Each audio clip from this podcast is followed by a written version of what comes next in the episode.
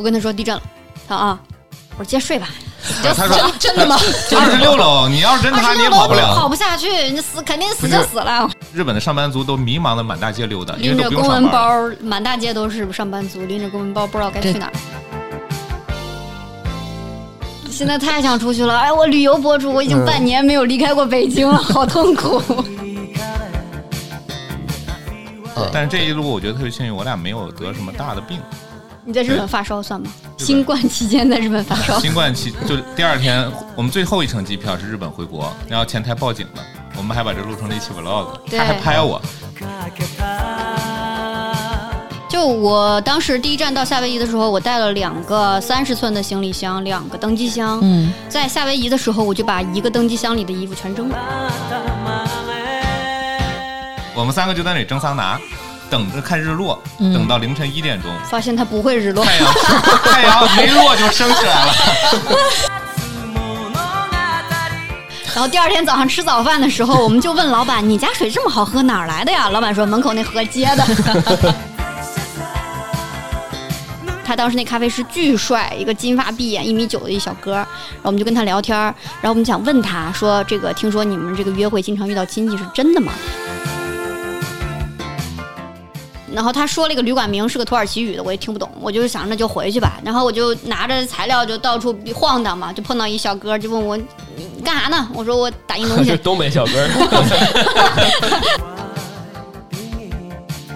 而且土耳其，我相信老段会特别喜欢。土耳其有三十万只猫啊，对，满大街都是猫。有一个纪录片还是电影，就叫伊斯呃伊斯坦布尔的猫。我们的安全感不是来自于那个人有多爱你。而是来自于你们一起变成了更好的自己。嗯，真正的开始环游世界，才是真正一起生活，嗯，一起起居。包括到二零年我回国学日语那段时间里面，我们俩真的是非常规律的在一起作息。然后这种时候，其实更多的能够去了解彼此真实的想法是什么。大家在不同的立场之下会有矛盾，这是非常正常的事情。就是在家不能聊业务，然后他又是老板，所以在家楼下他把我骂完之后他就回去了，气得要死，没有机会报仇，没有机会能够吐槽。然后想，哎，刚好有这样一个对谈的机会，可以让他更好的能够了解我到底是什么样子。你媳妇儿命里话多，我说还有这种命，不是官运 什么财运什么的，命里话多。他说他就是话多，他话多不多？太多了。非常棒，非常棒。其实我我们真是很少，就是有这种，就是几乎我和老段不用说什么话的嘉宾。我的答案就是，你做任何事我都支持。嗯，对，剩下事你不用管了。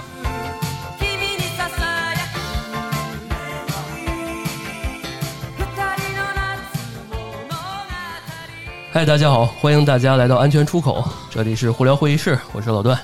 哎，我是 Lilian 啊！今天老段的咱们的安全出口工作室蓬荜生辉，是对，又热闹起来了，来了来了，重量级嘉宾两位，嗯，是。对对，江总和冬菇酱，哎，欢迎欢迎。欢迎欢迎欢迎，嗯，那我先介绍一下，那个我跟江总是现实中的朋友哈，我们都是那个金融从业者，嗯，然后我就本来认识江总的时候，我跟他说我有一个播客，然后江总说他有个有声书，然后结果是那种。机场成功学，哎，你能发给我来听听啊？我最近很需要我是不是发过给你？那个占据了各大机场那个成功学的书的前几位哈。哦，虽然就是唬大家不知道是哪个。对，有兴趣后面可以搜搜来听听，确实很不错。虽然我只听了第一章，已经觉得很不错。然后，但是他说起这个，就说他也他也想聊聊。我就说聊什么呢？他说环游世界，我啊，这不得了。啊，这不得了啊！对对，嗯，这个得亏是莉莉安在啊。这个因为我鄙人啊，没怎么就去过一两个国家，实在聊不了这个话题啊。就连国内我都没环游过。你没出过通州是吧？只去过亦庄。对，没有开玩笑。曾经啊，我通州还不属于是吧？我就已经在通州了。这就是你的 VPN 调在了泰国的原因吗？对。没有，这我觉得这因为疫情这整的，你看疫情都已经是第三年了哈。嗯嗯，同时今天也说一句上海加油哈。嗯，然后 全国人民支持上海。对对对，上海今天加油。然后我觉得就算是那样，大家对于旅游的回忆已经很久远了。是是，所以我觉得我们这期特别有意义，就是能够唤醒一些希望吧。嗯，没错。对，而且啊，而且我们播客和呃这个待会儿再介绍啊，就是大家听完我们这一期上线之后啊，可以在疫情的这种情况没法去游玩的时候，可以听我们这期节目，然后我们做一个呃声音的旅行。然后，如果是想看视频的话呢？啊，看视频的话，我们可以去看东吴酱的。哇塞！对，这个时候硬广，对，硬广没三千啊，没三千，无缝衔接，然后如此突然，对吧？对吧？啊，视这叫什么？视听双享受。对对，来的如此突然。来来来，东郭酱介绍一下。我们卖了这么多关子啊，几分钟了，两分钟了，我们让今天有请这两位嘉宾啊啊来介绍一下。对。啊，呃，大家好，我是江海洲，然后你们叫我快乐小江也行，因为今天的话题非常快乐。不是因为那天李典跟我说说，哎，这么能聊，是不是聊点啥？因为我们都是金融从业者，然后，但是我一听咱们节目的调性，好像严肃话题聊不动，然后我们就我就说，我们也可以聊成功学，预定下一期江总的成功学，太可怕了。然后，然后那天，但是又说现在疫情期间是不是讲环游世界不太好？因为嗯，你讲了也去不了，对吧？你只能勾起大家点小馋虫，种点草。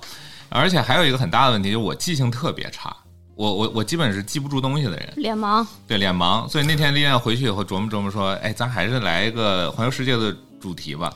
我想来想去，我就跟东姑说了，我说东姑你得来。他说怎么了？我说我是我基本啥也记不住了。那江总只能讲成功学。对，还是你来讲吧。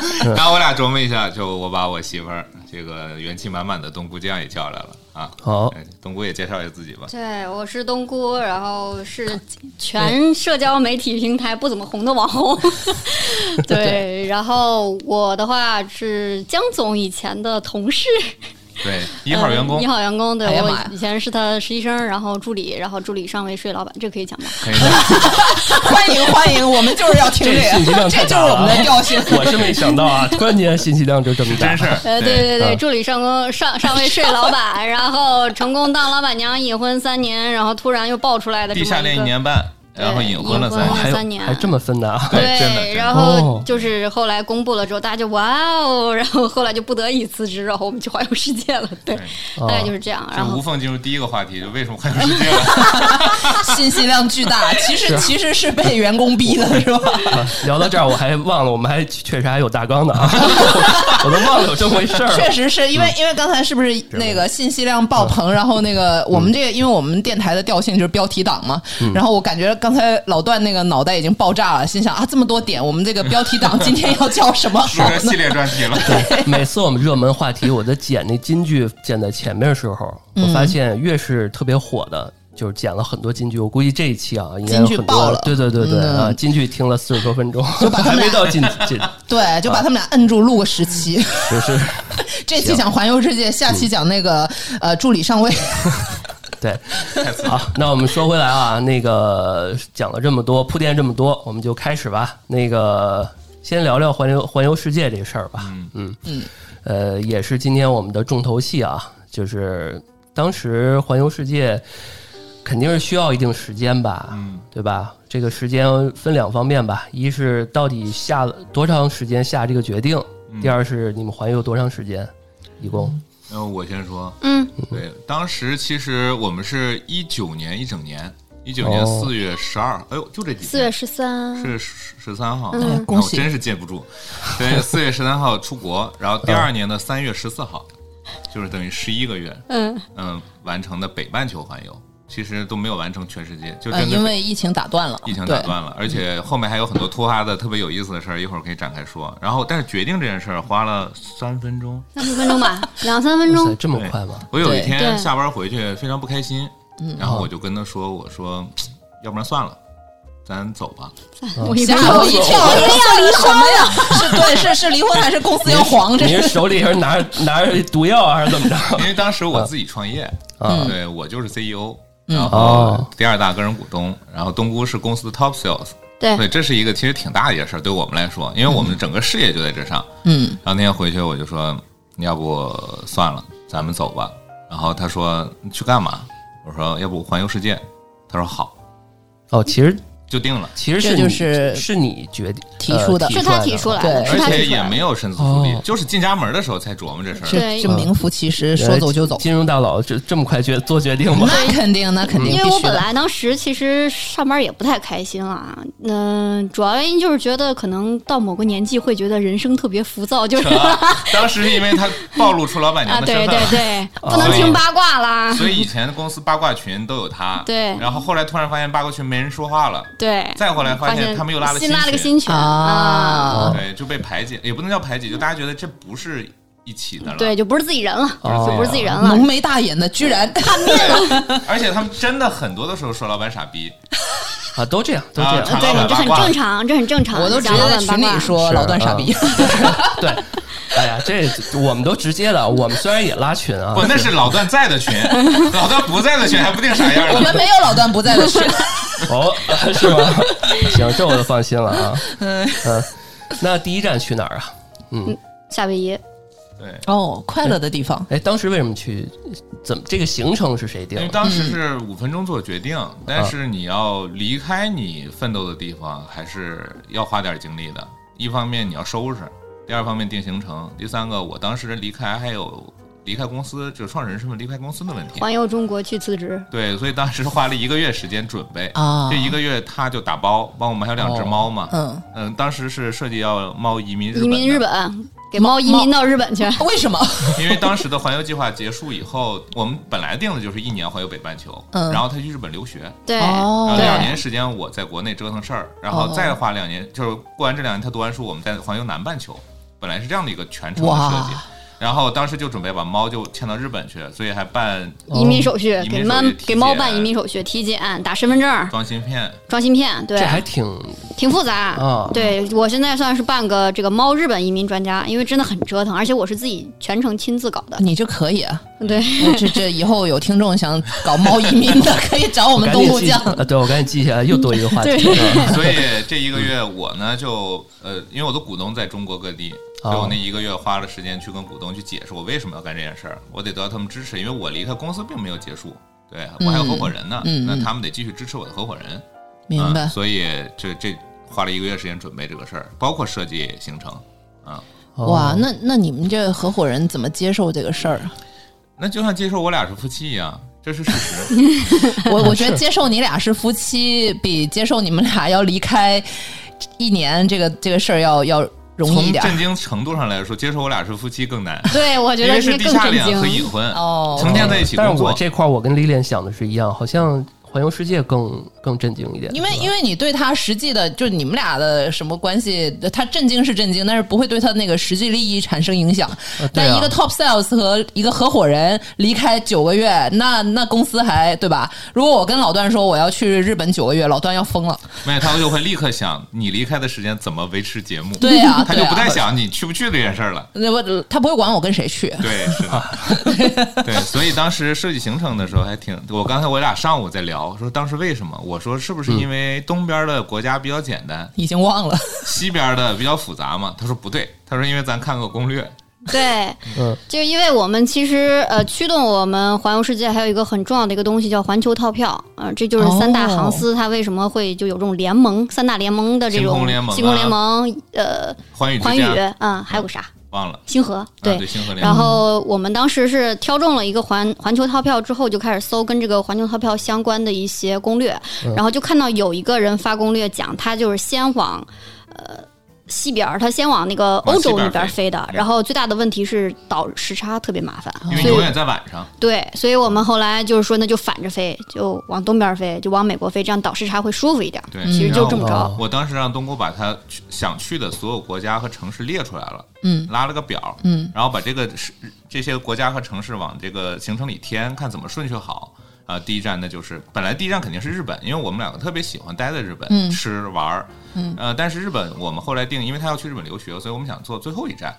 那这样的话，那再往东边，日本再往东边就只剩夏威夷了所以我们就先从夏威夷开始了。对对对，而且我刚才还突然想起来，还有个原因就是，如果你一直往东边飞的话，你其实是相当于一个追夏天的过程。如果从四月开始，但你如果反着飞的话，其实会越来越冷。哦，所以这个决定下的很快，但是行程还是很麻烦，相对来说比较充足。买机票就是个很大的一个问题，因为我们正常去出去玩是，比如说十五天的假期或十天假期，我们订的往往返机票。这事儿就定下来了，然后你设计这十几天内的行程就行了。但你要定一个一年的行程的话，特别复杂，而且当时是全是单程票，全是单程票就很贵。哎，我我现在才听出来，就是一个月的时间已经把一年的行程全都定好了。呃，我们是这样的，我们定进和出，在中间干嘛不知道。比如说去夏威夷和离开夏威夷，就最后第一站和最后一站进欧洲和出欧洲，但是欧洲有三十多个。就申根签，它里面包含是三十多个，呃，有些就不需要订机票了，对，因为中间的时间是充裕的，所以我而且我们定的这个逻辑就是去那儿不是旅游是生活，对，因为我们看夏威夷我们待了小一个月，嗯，两周多，你像土耳其我们也待了三周时间，对，这些地方你就是真在那儿生活了。然后后来我们在这咨询朋友的时候，我表妹她突然提出，她说她她她生孩子特别快，一结婚马上就生了，所以她说我婚前都设计好了环游世界。结果没去成，我攻略直接给你。结果发现里面有个环球套票，真好。环球套票就是在星空这些三大联盟上面，它专门有一个页面，就叫环球套票。点去以后，世界地图就出来了。你就点，你选从哪开始，所有直飞的国家呃城市就亮了，然后剩下是暗的，然后你就点点点点点点一圈儿，一年时间内飞完就行。嗯，好棒。对，而且免费改签。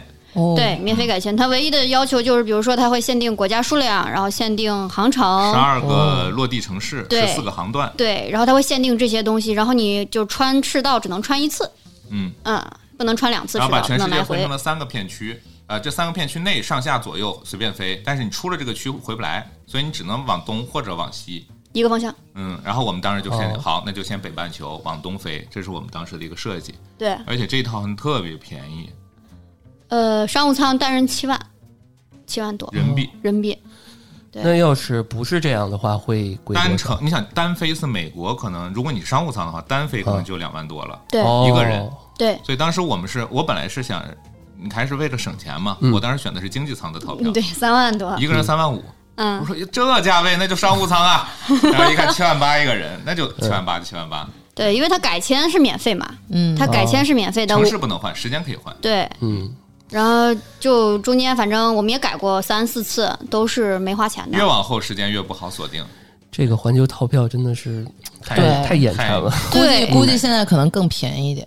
对，是那天我看飞哪儿才四十多块钱 飞机票，现在去澳门好像也特便宜，太爽了。是，所以这趟旅游的交通费就一下省了很多。哦，嗯，那说到第一站，在在那儿待了一个月，对，是吧？那一个月感觉咋样？为什么在那儿？这是待的最久的一一个地方吗？嗯，最久的之一吧。我们在日本待的最久，在日本待了二十九天。嗯，新西兰也一个月。新西兰啊，新西兰一个月啊。美国，要是你说美国太大，西海岸、东海岸加一块儿两三个月呢。嗯，我看看啊，两个月，一个半月，将近两个月。就是这个待每个地方待多久？你们是有预先想过吗？还是待的过程中决定啊？这个地方我喜欢待久一点。因为欧洲申根前，我们签的是这个。三个月，嗯，呃，一次，就你只能进去一次，对对对，所以我们就得单买三个月，嗯，这三个月就锁定了。但里面每个城市、每个国家待多久是相对比较随意一些的，明白？对，但是大的，比如说每个国家待多久，我们基本是锁定好的。对，然后还有一个很关键的因素就是，当时我想去冰岛，我是从纽约飞冰岛，但是在六月九号之前是没有纽约飞冰岛的航班的。就可能因为他那时候冬天，冬天啊，淡季吧，他就没有那个航班，所以我必须就是在美国之前的，就是在冰岛之前的时间是最迟要到六月九号，这样才能去。所以大的行程是东姑设计的，就是大概每个国家待多久啊，但是具体里面干什么其实没有太多的设计，嗯，都是边走边弄的。嗯，呃，这也是比较符合。环游世界这种弹性的这种感觉哈，对，因为其实你没办法设计中间会发生什么差错，对对对，啊，对，就是大概有一个线路就就可以了啊，嗯嗯。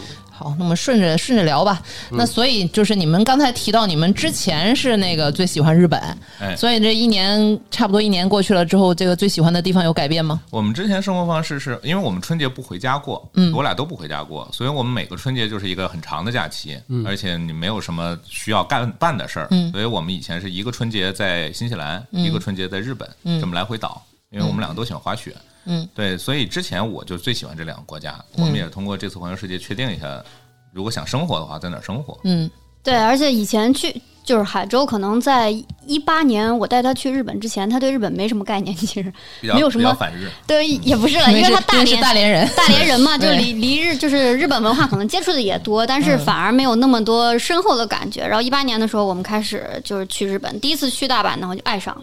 嗯，对吧？后来就是基本上有假就会去日本。我们还赶上大阪大地震。对，我们第一次去就赶上大阪大地震。天哪，这也讲讲。早上七点，当地是六点五十八。呃，六点多，当地六点多。差一个小时嘛。嗯，国内五点多。当时你们在干嘛？我们在睡觉。二十六楼的当地最高的酒店里睡觉。睡觉。晃到我从床上掉下来。七点八级，这么大。七点八级，七点几级，具体多少我忘了。然后我们的柜子全部都就全都报警了。手机报警。然后柜子开了，人都要画都掉了。嗯，然后。他就我坐起来了，他坐起来了，我在地我在地上，我跟他说地震了，他啊，我说接着睡吧。他说真的吗？二十六楼，你要是真他你也跑不了，跑不下去，你死肯定死就死了。不是电电视里面说是爬到桌子底下什么，对对对，要找一个什么就上睡觉去了，睡到十点多，因为那天回国。那天我们玩三天，就一个三天假期，端午吧，赶上了。然后第三就是下午的飞机，然后我们想反正跑不了，跑不那睡吧，睡到十点钟，然后收拾行李下楼，结果二电梯全停，然后我们就抬着行李箱往下挪，挪了两层，紧急通道里就有日本人在喊。说往这边走，嗯，然后我们就过去，它有紧急电梯。哦，啊，但那天整个地面交通全停，新干线断了，新干线断了，然后地铁全停，然后公共交通全停，只有出租车，但是出租车运力特别紧张，我们在门口排队要三个小时，对，坐在那那是周一，日本的上班族都迷茫的满大街溜达，拎着公文包，满大街都是上班族，拎着公文包不知道该去哪，太拼了吧？这地震也要上班？因为他们在路上下来以后不知道去哪儿，因为公司不开了，然后他们回家的话又得走。对，所以就满大街都是人，但是饭店什么商场全关。对，那天是这么一个状况。我我看那个半泽直树那有些场景，就一堆人在那哐哐哐走。对，嗯，对，所以那天是特别难忘。那后来，对，后来成功逃了吗？我们还赶上了。对我后来我们就我们还去吃个饭，因为中午想吃饭，结果走了几公里，十公里以上，走了好久好久，往返十公里，找到了一个，然后找了一个小面馆吃了顿。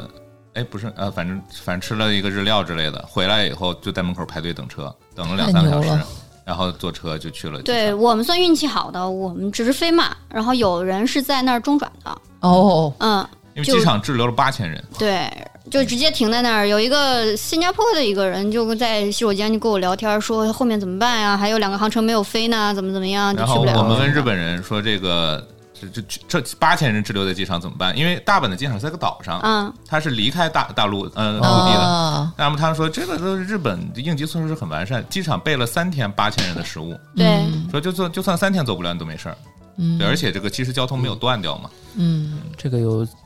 有这种自然灾害的这种地方，他们准备的这种应急措施还是挺完善的。对，而且这么大地震就死了一个人啊，还是都是墙塌，死了两个人，一个小孩是上学的路上墙倒了，另外一个是一个老头在家里书柜倒了。然后因为那个小孩上学路上墙倒了，所以他们大阪知事还出来道歉了。嗯嗯，这平常意外自然死亡应该也差不多，也那对超过这数。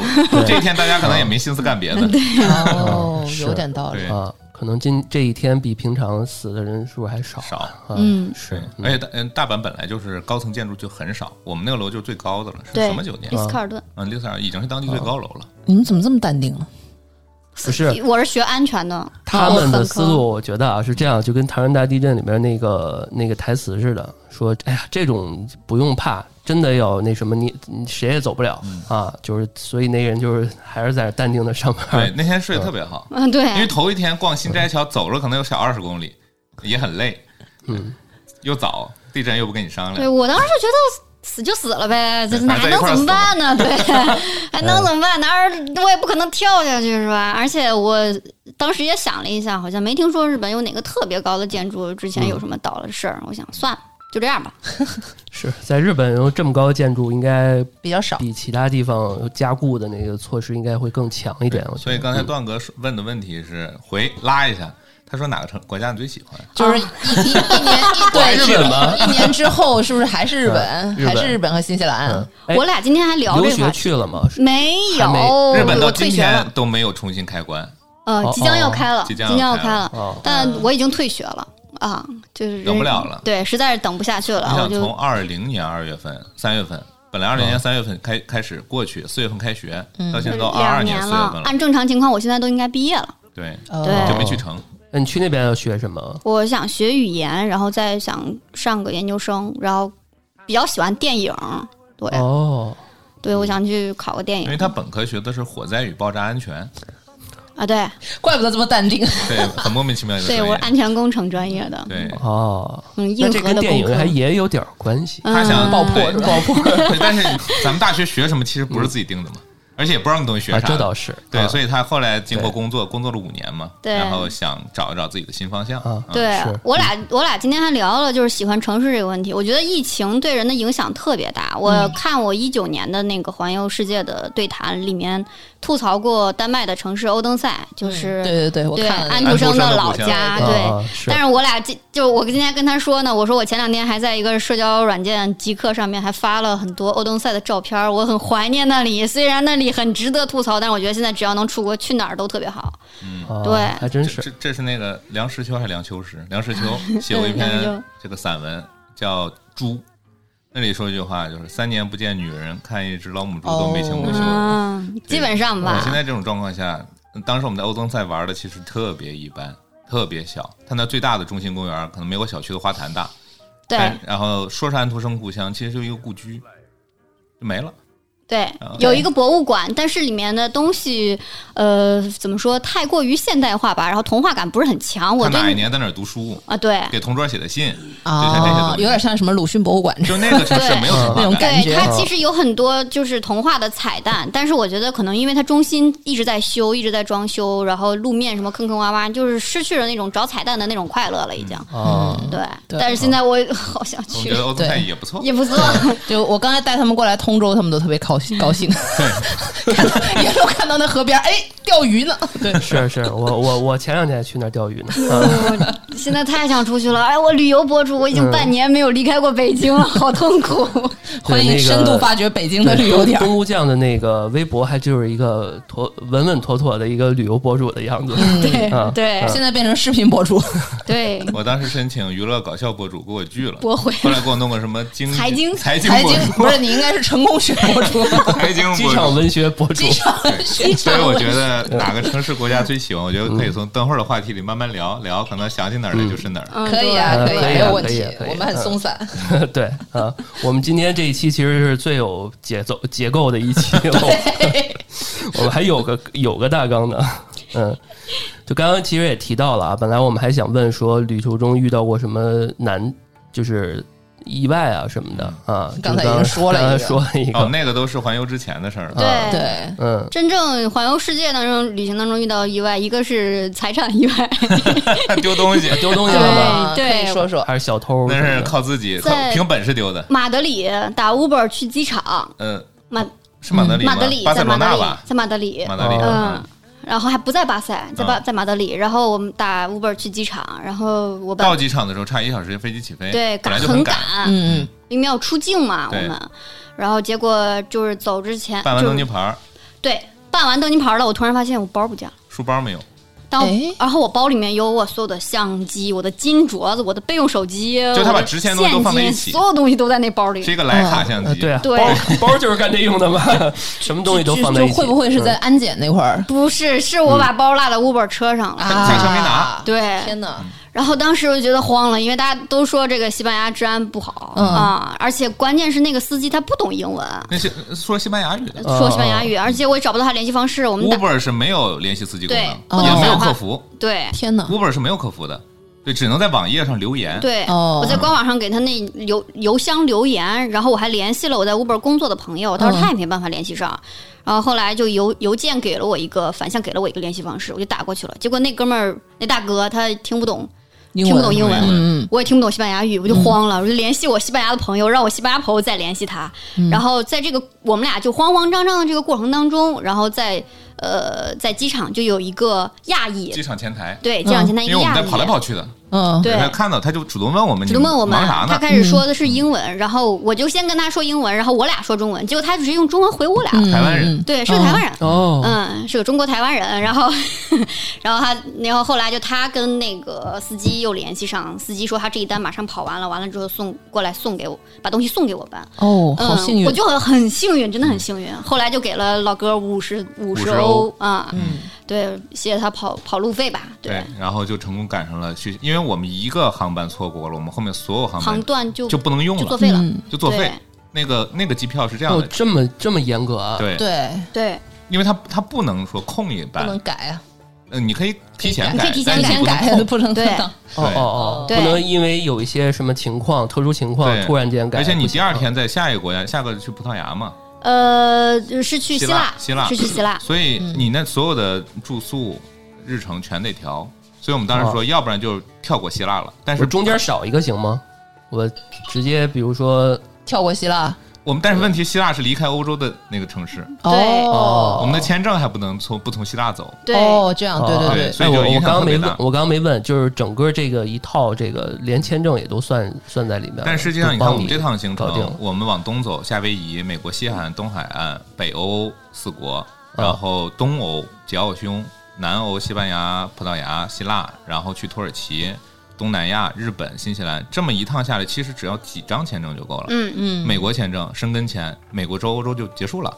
土耳其是线上电子签，对。有美国签就可以申电子签，线上就完了。哦是好像然后是东南亚的泰国也是电子，泰国也可以申菲律宾也电签。是电子，嗯。菲律宾暂时日本我们有免签了，新西兰我们有五年的，其实就办了两张签证，就美国跟申根。嗯，嗯，提前提前办的话但，这也是反着来的，因为我们办不了别的，所以不去别的地儿。对比如说台湾，台湾必须提前半年办，哦而且那年取消了个人台湾游，哦所以就没去成。然后还有呃美国签证好使，对去不了的地儿我们就没去。对，然后欧洲申根签其实挺麻烦的，因为我们要在那儿待八十九天，哦，嗯，这么长期的其实很难能够拿到。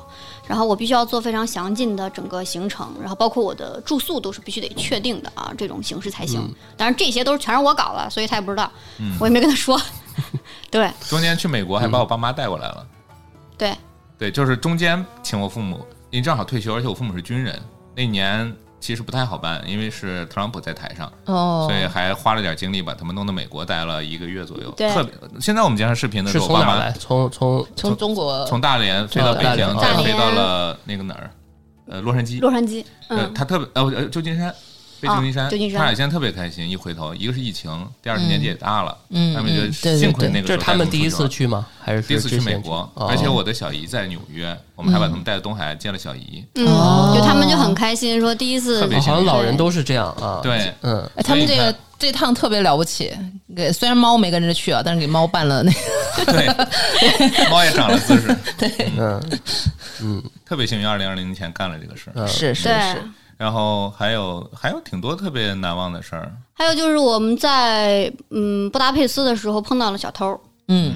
对，呃，当时我俩在街上正走着，然后我背了一个特别小的一个小包，里面就放了几张卡和十刀，呃，十呃十欧左右，嗯，呃，然后我就感觉有人摸我屁股，对，因为周围没有人啊，就完全没有人，我往前走，突然感觉有人摸我屁股，我就扭头看了一眼，就看到有一个女生，她是手这样啊，夹在夹我做出包里。小偷的夹对，就很明显的在夹，我就看她一眼，她看我一眼，然后他们两个人装成游客的样子，你还跟他背了一个小包对视了呢？对，我跟他对视了，然后他就搂紧了他旁边的那个男生，嗯他两个人就是长相就是吉普赛人或者是哪块儿的，嗯然后我就跟他示意，我就跟海州示意，我说有小偷，海州就以我也回过头来看他俩，然后这个时候最恐怖的就是不知道从哪儿突然涌出来了几个也是这种难民的一伙的对对然后站在我们旁边，装作在等公交车啊啊、因为我们刚好在一个公交车站台旁边但，那条街上没人，没人，没有人。然后我就跟他说：“算了算了算，走走走走走。”对，因为如果他们真的被抓了的话，他们肯定就被遣返了嘛，就不能在这个地方待了。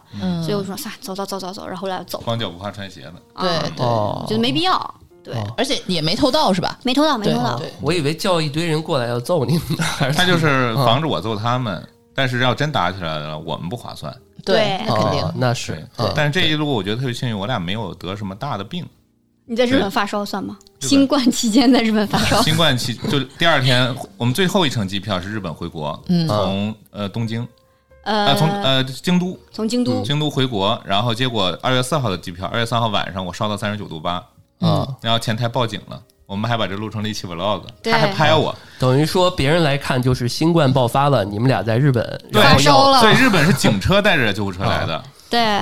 对，然后还访谈我行程，结果第二天我们就没走成。是两二零二零年的二月三号，二二月三号，真的是。就是最严重的那个。对对，国内最严重，日本刚开始的时候。对。对，然后三十九度八，然后就就之后是什么什么原因啊？呃，急性咽炎。哦，急性咽炎，就熬夜打牌加喝酒。对，是因为那时候我们在北京一个特别关系好的日料大师傅，我以为肠胃什么的，没有带着他的夫人。带着我们几波食客一起在日本过年，对，然后一路从日本的这北海道一直吃到了左下角，就等于从中国东北吃到了云南，嗯，然后再吃又回到了西安这个样子，然后这一路就陪陪大师傅晚上打牌、聊天、喝酒，喝酒 累的 累病了，而且那天是大师傅生日，对，对，所以那天晚上大师傅也赶过来了，带着我们去医院，给他一个难忘的生日，难忘生日。但是最近大师傅生病了，生病了，嗯，得了癌症啊，嗯，然后最近在家休养。的，嗯，对，我们祝他身体健康，对，祝他身体健康，祝他身体健康，我们都祝他身体健康吧，那是很难忘的一个环节。啊！哎呀，就你们刚才抖落了这几件事儿，我觉得都挺难忘的，对吧？老段？是，都都是，就是无论是那什么，就是好的坏的，我觉得意外的、可控不可控的，反正都是一个经历。还都想现在讲回来，是不是觉得特有意思？啊，当时也觉得有意思。对，要不然他给我录成 vlog 呢，他就觉得挺好玩的。很有趣。就是首先就是前，因为大师傅的日语非常好嘛，然后他儿子也在日本留学，他们俩都来了。然后我们在跟前台沟通的过程当中，前台就问是哪里的人，然后我们说是中国人，然后我们就明显看到那个前台愣了一下，往后退两步。对他还是有一些职业素养在，但是他的下意识就愣了一下，愣了一下之后，后来就给我们叫警车，呃，叫幺二零，叫幺二零之后，日本他是这样子的，幺二二零是由这个消防。来管的。哦，对，然后幺二零来了之后呢，呃，先给各个医院打电话，哪个医院愿意接收，他才会送现场判断，然后发广播，对，哪个医院接这个病人，对，然后一开始是没有医院愿意接，后来是什么红十字会医院接的，十五分钟，对，接了我们，然后因为他又是这个中国人，国际友人嘛，然后又发高烧这样的事情，所以就导致这个警车也来了，然后我们就见到了警务厅的人，真的跟日剧里面一模一样，西装笔挺啊，带个那种工牌，然后我就拿手机在后面拍，那警察特别凶，就让我把手机关掉。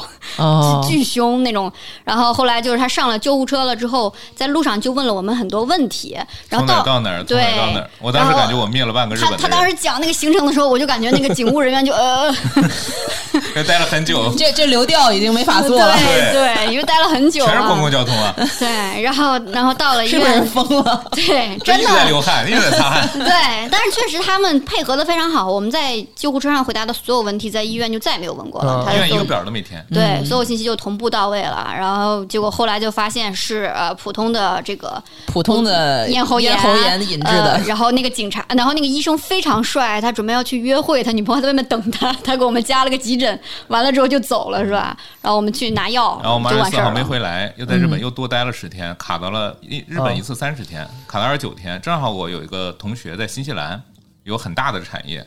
他就说：“那就来新西兰过情人节吧。”然后我们两个正好有新西兰的五年前，我们就飞到新西兰又待了一个月，待到了我妈开始对疫情感到担忧，我们就不得不从新西兰就回国了。对，哎，这时候你父母在哪儿？在大连。哦，已经就去了美国，对，他们去了美国就回来了。去了美国，他的行程就是大连、美国、美国大连回来了。对对对。哦，我以为你们去美国的时候就跟着你们以后的行程一起。没有，我们这趟有其他人的，一个是美国，我父母过来了，然后在这个北欧的时候，我们的证婚人一好哥们儿，莎莎，对他本来去日本也是投奔那哥们儿的，然后他来这个北欧陪了我们一段时间，然后在泰国的时候，这哥们儿和我另外一个好朋友跑到泰国陪了我们。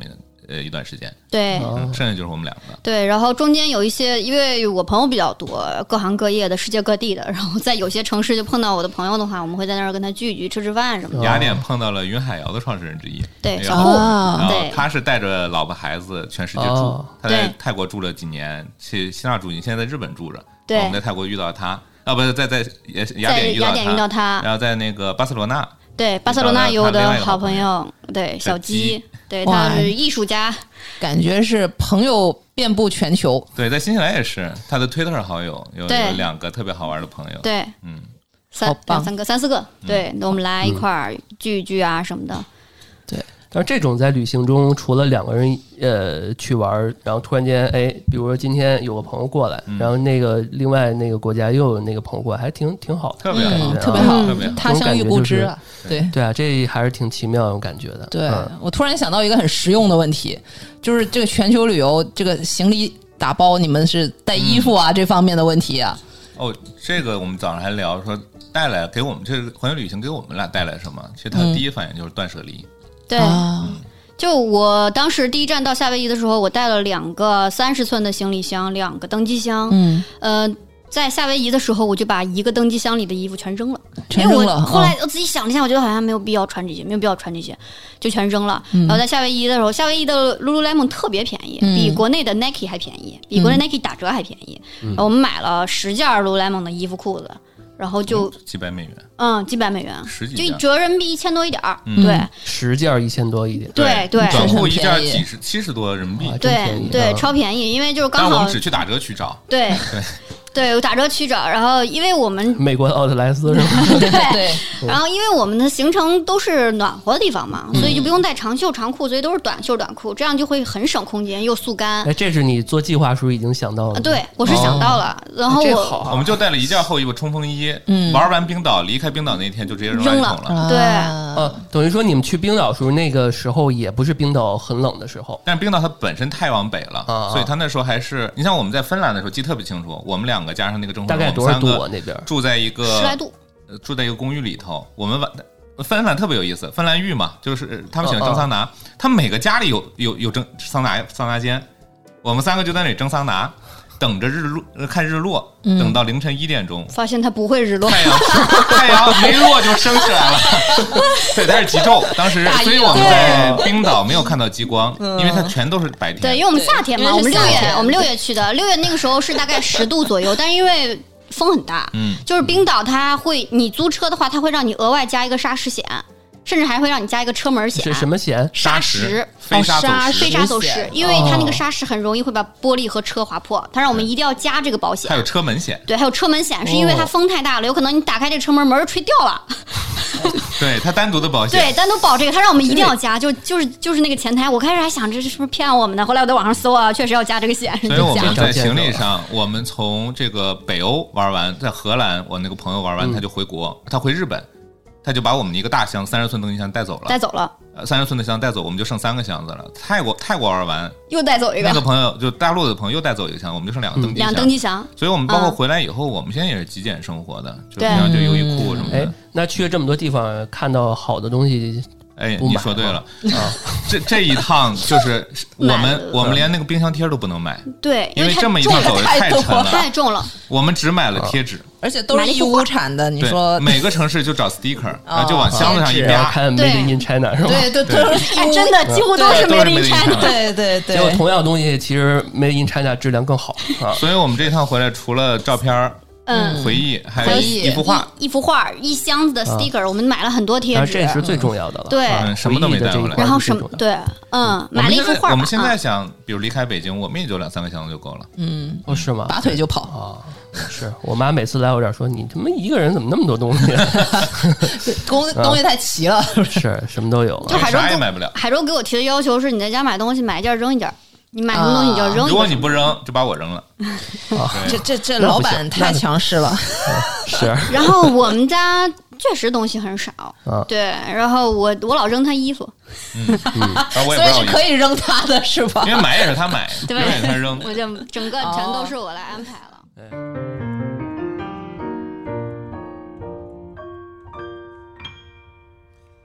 When the little bluebird who has never said a word, starts to sing Spring, Spring. When the little blue bell in the bottom of the dell starts to ring Ding, ding. When the little blue clerk in the middle of his work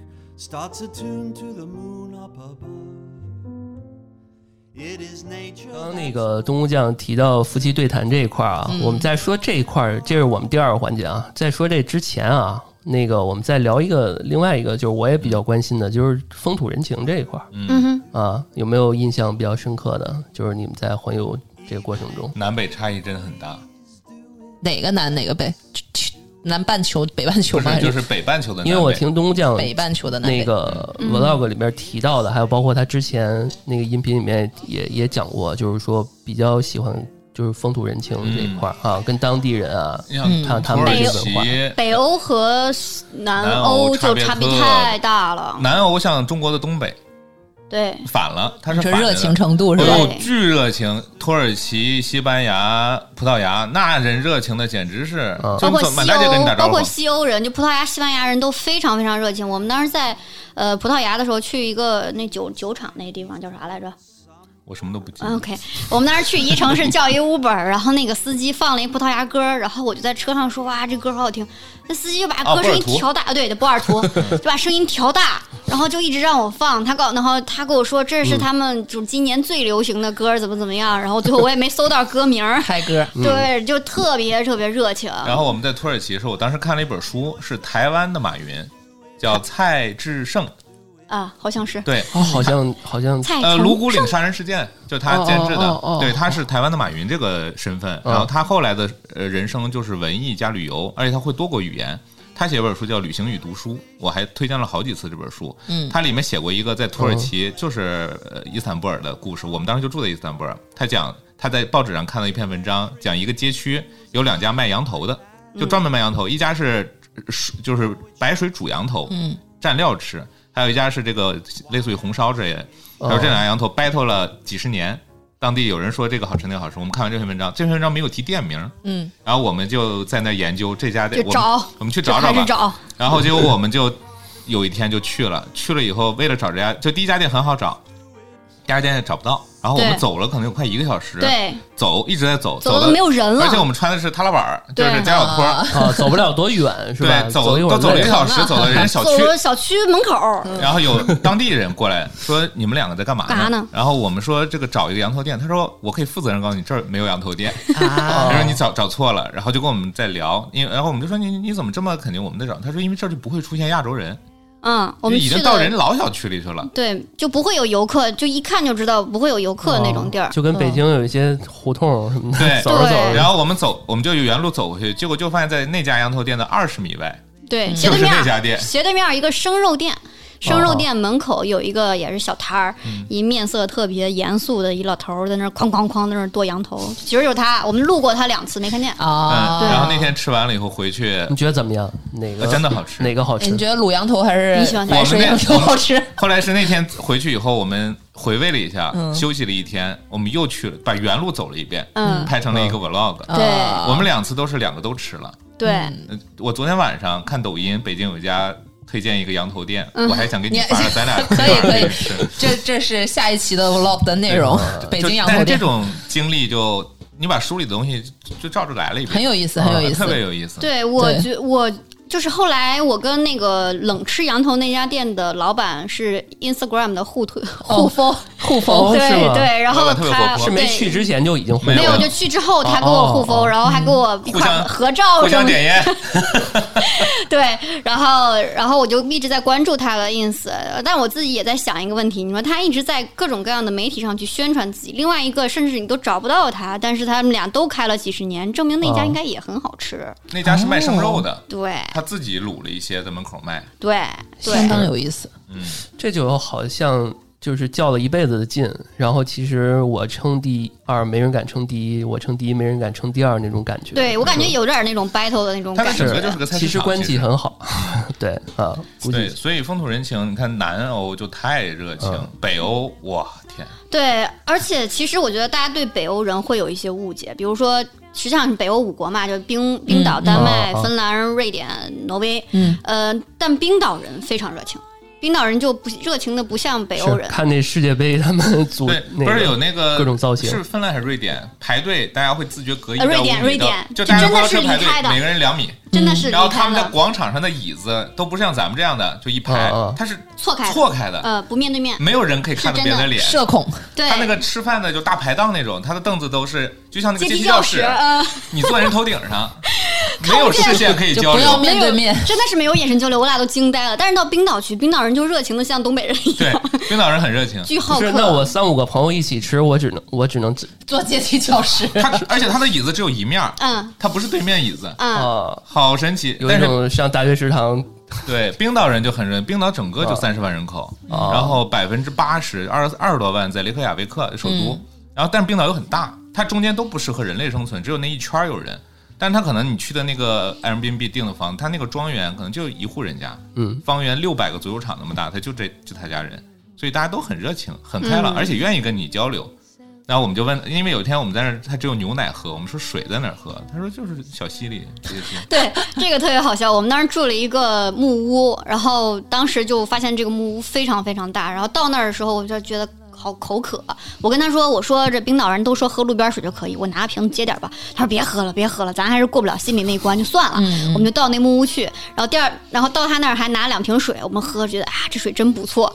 然后第二天早上吃早饭的时候，我们就问老板：“你家水这么好喝，哪儿来的呀？”老板说：“门口那河接的。”然后我就问他说：“这这有没有什么问题？”他说：“是真好喝，是吧？”他说：“首先我们的水都是雪山水，这第一个；第二是从因为冰岛是火山嘛，它就是个火山，所以他说一路是过滤下来的。这第二点，第三。”点是冰岛是没有大型的动物的，大型的食肉动物没有污染，就没有粪便污染，没有这东西污染，只有一些鸟也没有，只有一些鸟。但是你说火山岩一路给你过滤下来，你到你门口就是饮用标准。对，要么就是羊，但是羊的话基本上都是在山里面待着的，也不太会污染到水。呃，冰岛的羊也特别有意思，我们住在那儿，它是一个大庄园，等于，但是它没有围栏，它旁边就是海，然后门口有六只羊在吃东西，我们就问这羊是谁，他说不知道谁的。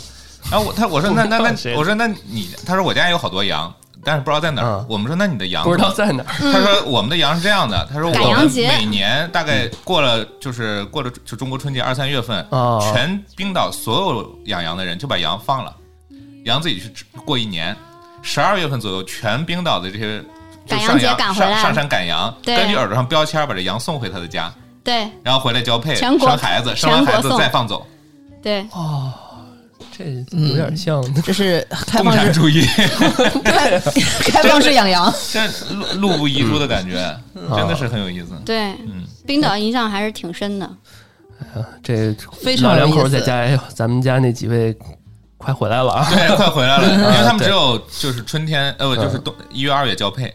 嗯，交配的时候拉回来，然后剩下的时间就在外面散养。对，而且因为冰岛人太少了嘛，所以再加上他们其实离整个其他大陆地方挺远的，很多人可能一辈子是没有离开过欧洲，甚至没有离开过冰岛的，是有的。嗯，直接就导致了他们很可能互相之间就是亲戚。当时一开始我不相信这个事儿啊，我们都听过这个段子，对，我们都听过说冰岛这约会遇到亲戚的这个事儿，而且我也知道他们有一个官方的 A P P，就是他的所有的 对他的所有的身份证信息是全网公开透明的，然后你只要输入身份证信息就可以查这两个人亲缘关系什么样子。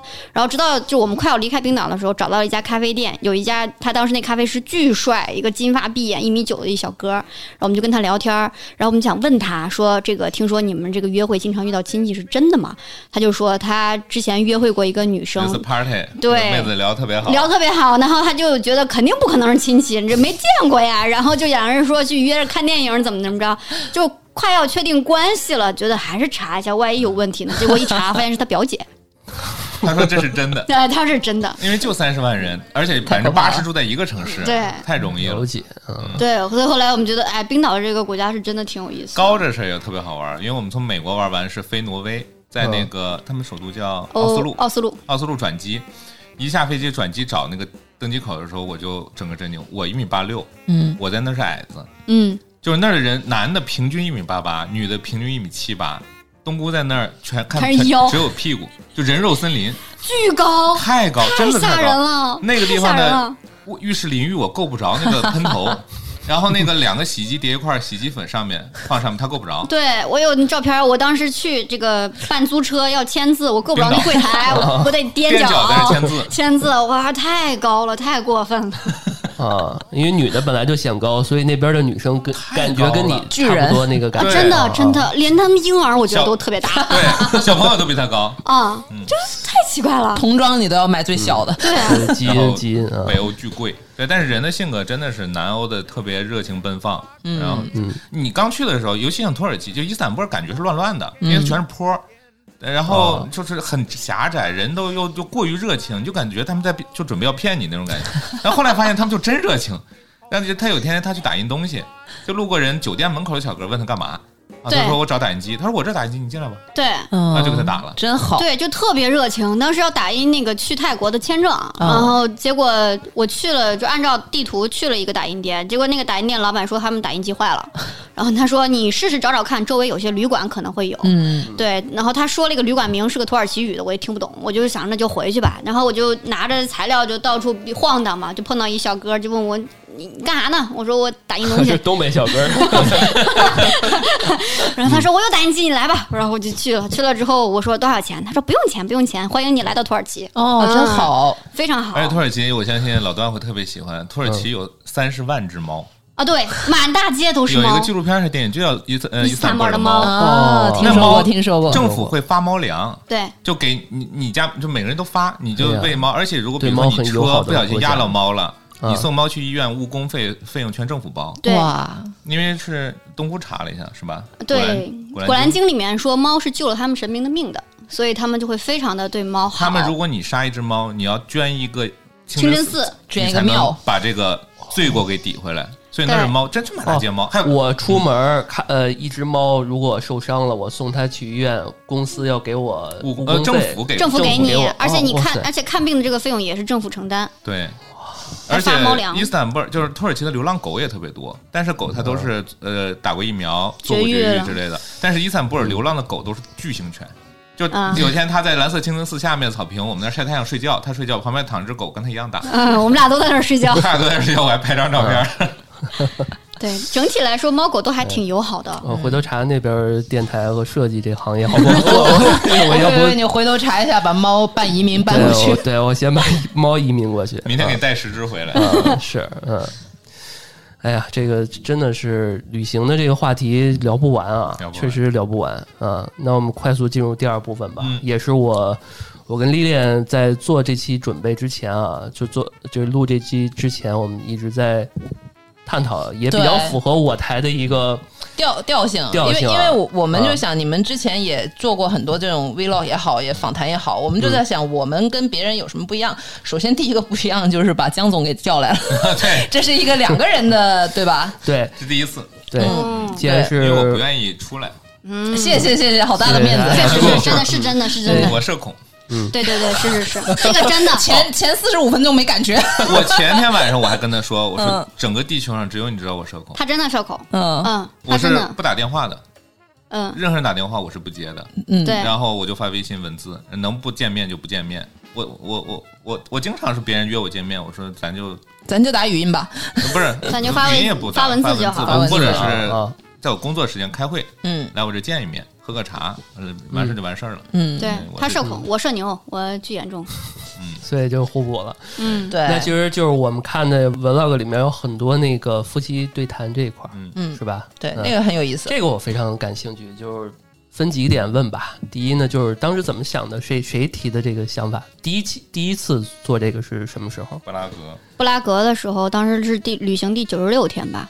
当时要录这个，其实最开始是因为我太想秀我的生活了。他全程都想秀，他全程都想发微博、发朋友圈、发 Twitter，因为他 Twitter 有三万多粉丝，他也算 Twitter 一个中文的，算是一个 V 了。嗯，他就想发，但是我因为是离开公司，嗯而且这个东西嗯不太好的，其实我就不让他影响不太好。然后就压他压了三个月，然后憋不他实在是住了憋不住了，他就跟我商量，他说不发朋友圈行不行？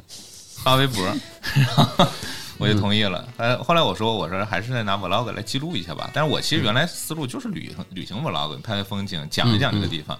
后来他说这没，我就一直在想这个内容主题，对吧？我觉得没意思。我觉得就想拍旅行的话，旅行博主那么那么多，我怎么样能够更好的记录我的生活？然后我就跟他聊嘛，我觉得我们俩的关系亦爹一友是吧？对，有你把我时候你是当老公，我没把你当老公。有时候你是我爹，有时候我是你爹，是吧？对，然后这种关系我觉得很有意思，呃，就是有我们也觉得对对谈的方式就非常好。昨天他给我发消息，我跟他说我是你爸，千变万化。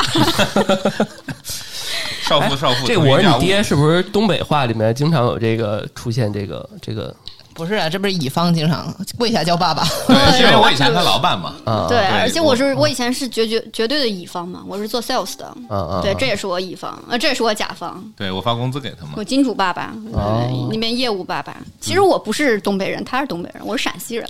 哦，对，所以当时那天晚上，我们本来说是天气特别舒服，而且布拉格那个城市让你特别，就有点中国成都的感觉。愉悦你整个人很慢，而且好吃的也挺多的，大家就你就想出去溜达，空气又很好。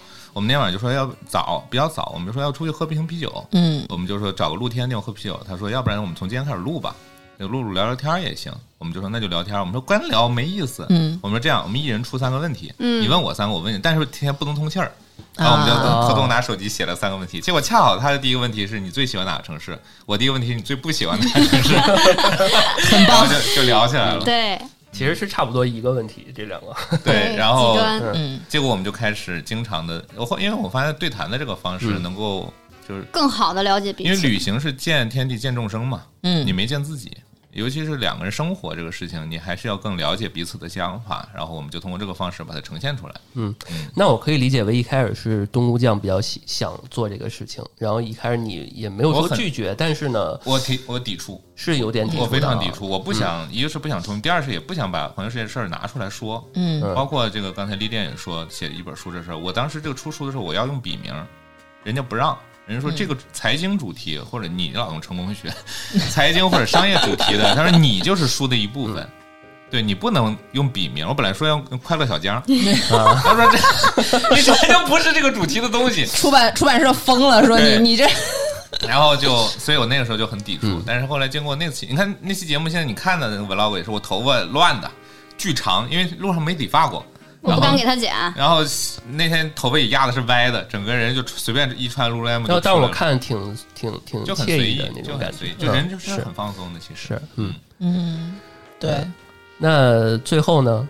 最后是开始慢慢也觉得这种记录方式还挺好，对，啊。而且后来我们是很随性的，并不是说每个城市我们都要录一下，是比如在那儿，比如说我们是在雅典，我们在雅典录过，我们在里斯本录过，嗯。然后在日本录过。雅典就在那个爱琴海边儿，啊，对，对。那天晚上吃饭的时候录了一个，然后小哥还不停的过来给我们开啤酒，对，因为他以为我们是 YouTuber，网红博主对这种。对，他就想上镜，就很有趣的，不停的过来。我们正常在录，他总在跟我们说话，就过来说，哎，怎么怎么样，怎么怎么样，小小哥小哥。很刻意。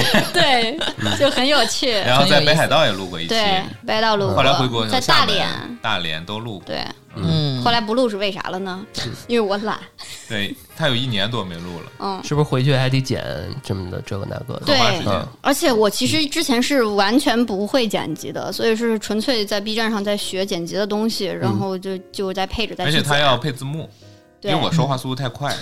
对他他有一次说我三秒说了十，一秒说一秒说了十八个字儿，对，在雅典那一期，对我都崩溃了，我的那个语音识别都识别不出来他说的是啥，他说话太快了。这人脑真牛逼，人脑知道我在说啥。你嘴不行，对，所以他还要配字幕，嗯然后还要做剪辑，他要把嗯啊那些全去掉。那这是幕后啊，我就想问一下，就是这个答案有没有你们特别印象比较深的，或者走心的，或者有没有一些分歧啊？因为毕竟是一问一答，肯定会有一些哦，我最互相的，你先想，我最啊真有一句是我们讨论，就我们其实讨论的过程。嗯后来我们讨论是最有安全感的是什么？嗯你夫妻两个人在一块儿，你什么带来安全感？嗯我们叫我们的安全感不是来自于那个人有多爱你，而是来自于你们一起变成了更好的自己。嗯对，所以我们回国以后，我们以前是他的职业生涯第一步就在我的公司开始的，嗯所以他有很多我的影子和我们共同事对事情的理解。但是我们回来以后，我们大概率不能在一个公司了，甚至他可能要去日本发展。嗯嗯我们在这个事情讨论的时候是，那在这样的甚至异地跨行业，那我们怎么给对方更多的安全感？那不是成天说我爱你就可以了，你还得做出很多努力，让你们一起变得更好。对，这个我觉得是特别让我有意，这是在雅典的时候聊，就在这是当时时你的答案嘛？啊呃，我们讨论出来的吧，共同的答案。嗯，就是印象深刻的一个对谈的一个内容。对，嗯嗯。糟糕了，我心里没拔上去是吧？应该你先说。哎呀，糟糕了，怎么办？手有点被动，我咋一时半会儿没有想到什么让我觉得特别特别特别特别难忘的东西呢？关键都挺难忘的。聊就很快乐。对，因为我是一个喜欢输出的人。嗯嗯，我比他其实爱输出。嗯嗯，而且我也喜欢倾听，但是其实吸收不是非常强。还有一个 是白输出了。北海道，北海道那天聊天，因为之前呃发生了这么多的事情，对未来有很多畅想。他那一年他是那是二零二零年的元旦，嗯，元旦我们在那滑雪，然后晚上录了一期。其实他说了，他今那年想考驾照，想学架子鼓，对，还想还要去日本留学，还要去日本留学，然后。我的答案就是你做任何事我都支持，嗯，对，剩下的事你不用管了。所以那种心态的变化也是在当时，因为以前你对你的夫人还是有有要求的吧。对吧？你得承担什么家庭责任？你想干？你需要干嘛？你需要干嘛？从从那一刻开始，我就是为为什么会你从那一刻开始有这个变化？也是积累到那个时候了。积累因为我发现他有很多想干的事儿，受制于之前我的人生规划，他没有办法去做。他其实很想做。哎，既然说到这儿啊，我就想问，整个这么长时间，人家说检验一对什么情侣要去玩一趟嘛，对吧？你们俩直接来一个一快一年，嗯，是吧？十多个，十一个月，十个月，有没有吵过架？那可太多太多了，单方面的他骂我，我们俩没有吵架。我们回来以后定位过，什么叫吵架？吵架是 battle，但是我们家他不他不还嘴。对，他不还。我我不还嘴，就是我们俩不存在吵架，我们俩只有他单方面的骂我。对，他他他不我我不喜欢吵架，我觉得没有意义。就是你会说什么啊？老板，你说的对。我说对对，我错了，我错了，对不起，我傻逼。对我每次都这样。对，认不认另外一回事啊？他会不会更气？看情况吧，看情况吧。看如果这件事我没说完，他就说了这句话，我很气。如果我都说完了，他这么总结一下，我觉得挺好的。对，对我我是一个情绪非常稳定的人，嗯，就是很少会生气，因为我觉得生气不能解决问题，对，它只是一种情绪的发泄。嗯，所以就他发现，就是当然这也受制于每个人成长环境和性格。嗯，他呢。从小可能脾气就比较暴一些，那我也不可能用这种方式，就是强行要求他不要生气或者怎么怎么样。嗯，所以我觉得你要生气那就气呗，而且大家在不同的立场之下会有矛盾，这是非常正常的事情。嗯嗯，所以他就气就骂，以及我们俩没有吵架，就就他单单方面骂我，纯粹性的骂我。这这感觉就非常难得了，真的，在我在我眼里，对，真的是非常难得。你同不同意？我同意，这种就是一种互补。因为我我这次我太想找一个这样的。你你是想单方面被骂，还是想单方面骂人？很多朋友都觉得我这老婆娶的好啊，是啊。但是他的朋友没人觉得嫁给我好。我前天我还问过人，我很气这个事。那你你有什么资格气呢？因为我那天很认真的问他，我说：“东木，你有没有好朋友说就觉得嫁给我嫁的特别好？因为我老有我的哥们儿在我旁边说，这老婆娶的不错。啊，对。但是我觉得这这个旅行对我来说都变化特别大，因为我是等于银行工作了五年，体制内就跟历练一样，然后我五年自己创业，嗯，然后。后面这五年，我我当时旅行的时候是第一个，就是第十一年嘛。我当时在考虑，我接着五年干嘛？嗯。后来路上发生了很多，因为我离开了中国，国内又发生了很多跟我相关的事儿。我就定我的这五年的人生目标，就要提高自己，远离傻逼。傻逼。嗯，远离傻逼。而而且我是坚定在做这事儿。东知道这三天假期，我没有任何的朋友见面。但是历练跟我约，我就觉得，但丽丽跟我约这事儿，我是没有没有秒回嘛，对对，而且我是先回你 OK，然后我说，但是我觉得我记性就不好，我问问冬菇，然后我俩就来了，是因为就是远离删，就我人生在做减法，所以删了好多好多人，但今天早上我还跟他说，他说，那你以后老说我傻逼的时候，你就有问题了，他说我是傻逼，这是我的问题。你远离傻逼，你还缺个傻逼，那你是不是更傻逼？哎，这这跟我爸我妈的逻辑一样，对逻辑非常好，对对对，没有毛病。对，就是其实我们一六年就结婚了，但是一六年到一九年环游世界之前的时候，其实是各忙各的。嗯嗯，因为创业公司节奏强度比较高，我又是做业务的，经常会出差，他又是老板，也经常会出差，我俩又不会同时在一个城市出现，嗯，所以其实一起生活的时间非常少。先结婚后恋爱，对我们俩真的是先。结婚后恋爱，真正的开始环游世界才是真正一起生活，嗯，一起起居，包括到二零年我回国学日语那段时间里面，我们俩真的是非常规律的在一起作息，然后这种时候其实更多的能够去了解彼此真实的想法是什么，而且。抛开了老板和员工这层关系之后，我觉得我能更好的跟他平等沟通嘛。以前你就算是老板娘的，我们家是就是在家不能聊业务。然后他又是老板，所以在家楼下他把我骂完之后他就回去了，我气得要死，没有机会报仇，没有机会能够吐槽。然后我想，哎，刚好有这样一个对谈的机会，可以让他更好的能够了解我到底是什么样子的。太逗了。对，虽然我比较爱输出，但是其实我不是那种非常强烈的要求你马上知道我是一个什么样的人的那种人。嗯，所以我这么说你确实亏了，你知道吗？特别亏，特别亏。以后就拿我们电台当你的娘家。对，有有那个什么。对，但后来跟我复盘的时候，我觉得他妈太有道理了。你说白天在公司把他骂的要死，然后晚路上有话没说完，我们凌晨两点才下班，创业的时候，嗯，一起走回家，走到家门口，继续骂，有什么事儿没说完，啪骂一顿，骂完进门了，好不许说了，真的，第二天继续骂。我有一次就是工作的事情，我实在是就跟他在下班路上聊，我实在太生气了，然后我抓起一把树叶扔他身上。哦，他这个事情记了几年，记了五年了吧？就到现在为止，这是我唯一一次反抗啊！就是他真的是动动，你拿树叶丢过我。我又没砸死你，真的是抓了半天还是个树叶，这么没有攻击力的把冬青就扔身上。哎呀，真真是真是太太那个了。我但但如果是那样的话，会有会有你们俩最后悔的一个决定吗？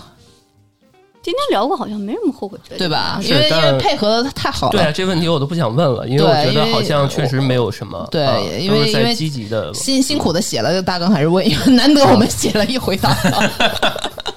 没啥后悔决定，完全没有。嗯，好棒啊，好棒！我后悔，但是没纹身。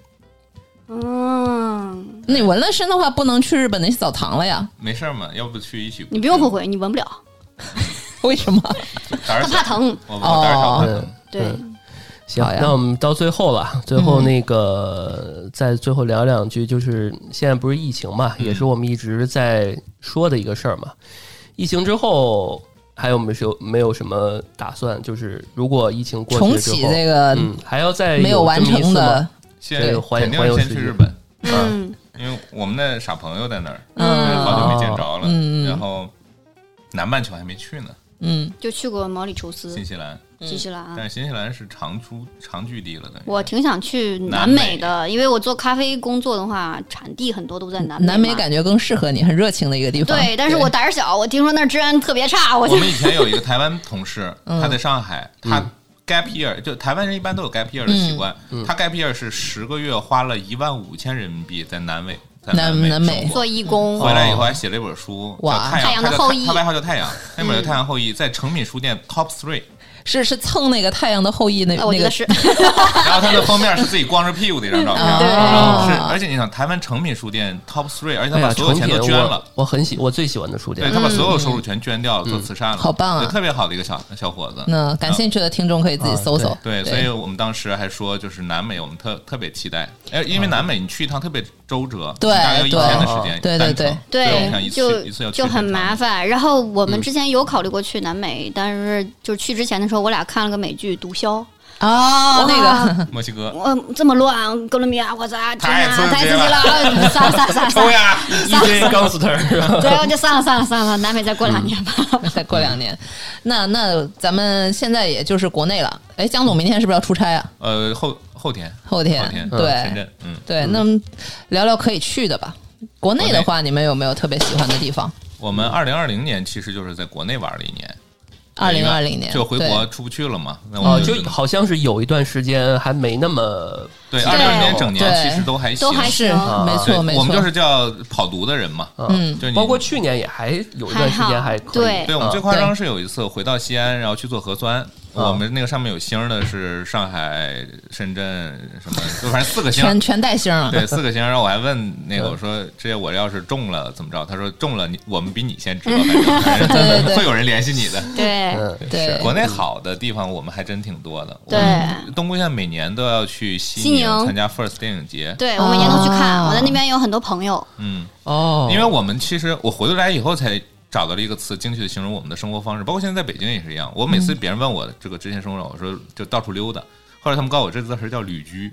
旅居，哎呦，好高级这个词，游牧民族啊。所以我们其实去每个城市去生活的。所以我们这样的过来厦门，对，厦门、西宁，还有云南，然后成都、杭州都会有很多，都是好地方。对，很多朋友都是我们以前就是今天是清明节，四月四号嘛，我们往年的每个四月四号都是在杭州过的。啊，那个时候是最好的，正是下着毛毛雨，而且我们在龙井。就是龙龙井村以前有龙井是怎么活起来？是一个叫卢正浩的一个老先生，他当时周恩来是两次接见，带着外宾都是就他把龙井这个概念弄起来的，是以前的梅家屋的村委书记，门家梅家坞村委书记，他的后人是我们的好朋友，对，所以我们每次清明就去他那儿采茶喝茶，哦，那是真的是很正宗，特别正宗，嗯，对对，所以这几个地方是我们特别，当时我们其实想就是有一天。有一天我们生活是什么样的，我们就希望新西兰、日本加上这几个城市中选一个，嗯，来来完成往返的生活。对，我觉得其实国内旅行的这段日子，其实对我的影响还蛮大的。因为当时环球的时候，在欧洲经常会喝咖啡嘛，嗯，所以养成了喝咖啡的习惯，嗯嗯。后来呢，一九年的时候，我们到西宁去，想说找个咖啡馆坐着看看书吧，结果就找到了一家精品咖啡馆，叫大山咖啡店，然后和他的老板和老板娘就成为了很好的朋友。然后聊了很多跟精品咖啡相关的东西，然后就产生了对精品咖啡更多的理解，还有包括。期望能够去更好的接触他。后来在厦门的时候也认识了很多精品咖啡店的老板，然后这一系列加在一起，再加上我现在的公司老板本来也是我朋友，所以我才去咖啡店上班的。嗯，对，就是这也能够关联起来，还挺好的。我的梦想也是去个咖啡店工作，是不挣钱啊？你长得就是特别像他们公司 CTO，特别像。我刚见我跟丽莲就说过，我说我想找一 loft，下面做咖啡，上边我做录音室，嗯，特别好，对吧？你通过这方式还能认识足够多有趣的人啊。对啊，对啊，对啊，啊，整个开放麦啊什么的，最近脱脱口秀不是也很火？对对对，因为咖啡，我觉得咖啡这个圈子，包括像我自己还考了精酿的侍酒师，精酿的圈子，对，就都非常非常有趣，有意思的人很多，他的生活方式、生活节奏，对于生活的理解和我们差别非常大了，对，就很有趣。这类人往往是很浪漫的人，因为他因为做这两个行业都不赚钱，是真不赚钱。对，精酿咖啡真的不赚钱，对对，但是他们能。你你做咖啡是一天站八到十二个小时，是不能咖啡咖啡是不能坐，不能坐。对，做八天店也没有坐着的，其实很辛苦，而且收入微薄。但是他们能坚持做下去，往往是家里有点东西，对，然后自己要还或者自己有点东西。嗯，是，嗯，对的，把这节目做火，然后赞助你做咖啡。可以采访一下金世佳吧。金世佳是最近男神是吧？嗯，对，最近特喜欢的。我看到你微博应该有说过。对他前几天做全麻的这个检查，就是麻药醒了，其实人是酗酒状态，等于是就人是不正常的。他第一句话说我刚才梦到金世佳。我说你睡吧。哎，是你给他拍的吧？对，我给他拍的。我发现你们俩就是生活中这些。他说昏过去之前的那句话就是记得给我拍，然后我就拍，还被护士骂了一顿。非常棒，非常棒。其实我我们真是很少，就是有这种，就是几乎我和老段不用说什么话的嘉宾，还是社恐，社恐。真的，我台我我们俩应该是话比较密的两位了。对对对，但但今天我就感觉非常高兴，今天我台突破了很多第一。第一次，我靠！那我跟你说，出国前我让人给我看过命。啊，也帮我算算这事儿出国这事儿靠不靠谱？咋说？然后那天是他不在，东姑不在，我自己去的，给我算完算了一个小时，完事儿以后我就随口说一句，我说要不然您算这么多，他是他其实是研究易易经博学的，嗯，他捎带手给我问，然后我就说你帮我老婆也看看，他说你生辰八字名字告诉他，我就告诉他了，他看了半天，第一句话说。你媳妇儿命里话多，我说还有这种命，不是官运什么财运什么的，命里话多。他说他就是话多，他话多不多？我说可太多了。然后后来就人生忠告这一栏，嗯，他对就是他让我回去带话给他，都怀疑这句话是我写的，嗯，叫人生只爱叫什么忍辱负重只爱钱，只爱钱。这第一句，第二句是告诫我老婆以后不要打老公，说随着年龄越长越大。我失去能力，要提防他打我，然后我回去跟他商量，我说我对你好点，对他好点，对。对对对。对我的 AirPods 上面壳上写的哦，他那个看不清，写的是不要打老公。他的他的壳上就这么写，定做的吧？对对，我这看不清。我那上写的是东姑最好的朋友。天哪，这临节目的末尾给我们撒了一把狗粮。是啊，求生欲，求生欲。中午中午没吃饭。但我跟你们说啊，这个。呃，以我之前看了这么多长辈啊什么的，一般就是这个夫妻双方都是互相拿对方一辈半辈子的，前半辈子后半辈子。对啊，就是有些老太太啊，可能到老了，年轻时候哎，嗯嗯挺好，然后到老了就厉害了啊，出去跟老头 小心点是吧？是吧？对，不是何止跟老头跳舞，把你那个轮椅推过去，让你看着他跟老头跳舞。哎，真不错。但我研究过基因，我发现，我觉得他可能会比我活得长。对，我家老爷子们都嗯，你们你们长寿，我觉得他可能会比我活得长。我昨天还跟他说。我说我以前说这你老了你要欺负我我你瘫床上我不给你翻身让你得褥疮。我说我说我感觉你这可能活得比我长你别不给我翻身，因为我们不要孩子，哎呀，所以没人做仲裁，嗯，对对，这这下一期再做一个丁克，太羡慕了，对对。行，成吧，那我们今天就这样。哇，好开心啊，好像意犹未尽的感觉。是老段这句话就是怎么结束不了，太多了，对，太密了，太密了。老老段有点社恐了，把老段整的。所以，如果大家对他们感兴趣，那个想看那个冬菇酱更多的生活，可以冬菇酱自己说说吧。对，可以在哪可以看到你？你的就是大家常见的社交媒体平台，其实都能搜到我啊。就比如说微博呀，比如说叫什么关键搜什么呢？比如说啊，OK，呃，微博和极客还有。微博和极客吧，大家可以搜“元气满满冬菇酱”。B 站也是“元气满满冬菇酱”，但是现在不太更新了。对，Twitter 我就不暴露了吧，我 Twitter 上面不好的。我觉得你已经暴露太多了。啊，我的 Twitter 叫做“陈尔东是你大爷 ”。他以前老在那骂我，因为以前是老板的时候，还有骂客户，骂客户。后来我小号小号当大号用，后来我发现了，他就不骂了。对，连夜删掉所有骂老板和客户的信息，但是还是不会改名啊。就如果大家在 Twitter 上面认出来我的话。不要给我发私信让我求让我回封你啊！我不会回封。